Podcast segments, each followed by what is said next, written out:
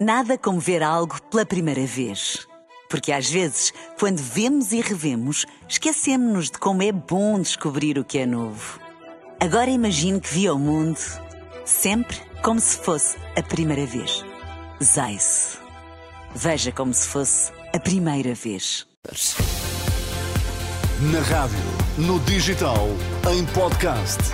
Música para sentir, informação para decidir.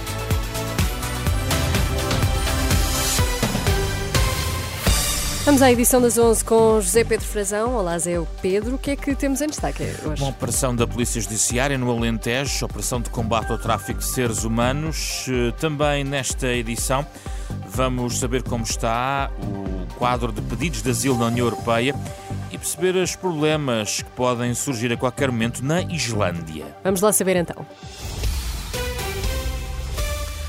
Estão a decorrer dezenas de buscas com mais de 30 detenções previstas nas zonas de Évora e na Vila de Cuba, no Alentejo. É uma operação da Polícia Judiciária ao combate ao tráfico de seres humanos. Os suspeitos deverão responder ainda por associação criminosa, falsificação de documentos e branqueamento de capitais, em causa a forma como são alegadamente explorados trabalhadores estrangeiros em campos agrícolas.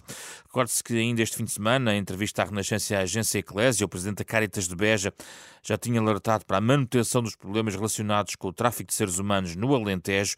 Isorindo Oliveira garantia que esse problema, por exemplo, dos migrantes de Odmira, não foi resolvido, foi apenas atamancado. Repara, aconteceu Odmira, depois aconteceu aqui Beja, depois acontece, mas depois tudo desaparece e parece que tudo, tudo ficou resolvido. E, e fenómenos como Odmira podem voltar a acontecer, Exaurindo? É, estão a acontecer a toda hora. O problema de Odmira não foi resolvido, o problema resolvido foi atamancado, assim como os problemas aqui de Beja são atamancados, não é? porque estes problemas são de muito difícil solução.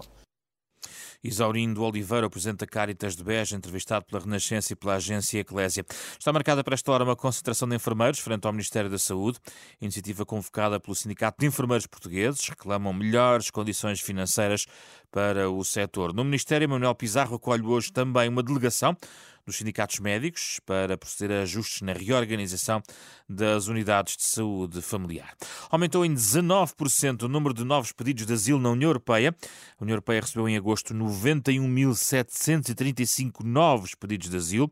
Os sírios eh, foram o principal grupo populacional a requerer asilo, mais de 18 mil pedidos.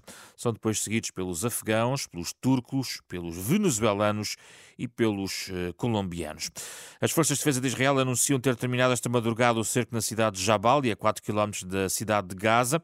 Dizem estar prontos para a próxima fase, informação citada pela BBC. Entretanto, o Ministro da Segurança Nacional de Israel diz que o acordo de tréguas entre Israel e o Hamas pode ser desastroso, alertando para a possibilidade de Israel poder cometer o mesmo erro eh, aqui em 2011, quando libertou mais de mil prisioneiros palestinianos em troca do soldado israelita Gilad Shalit.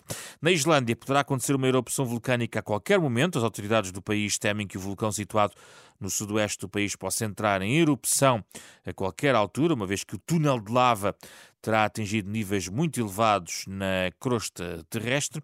Isto aparentemente explica também a redução da atividade sísmica nas últimas horas. Seja como for, essa possibilidade de erupção vulcânica uh, está em cima da mesa e a qualquer momento é de resto um cenário semelhante ao de outra erupção ocorrida em 2021. Recordo que este vulcão está no sudoeste da Islândia. E tudo isto está atualizado em rr.pt. Obrigada, José Pedro Frazão, e até. Nada como ver algo pela primeira vez. Porque às vezes, quando vemos e revemos, esquecemos-nos de como é bom descobrir o que é novo. Agora imagine que viu o mundo sempre como se fosse a primeira vez. Zais. Veja como se fosse a primeira vez.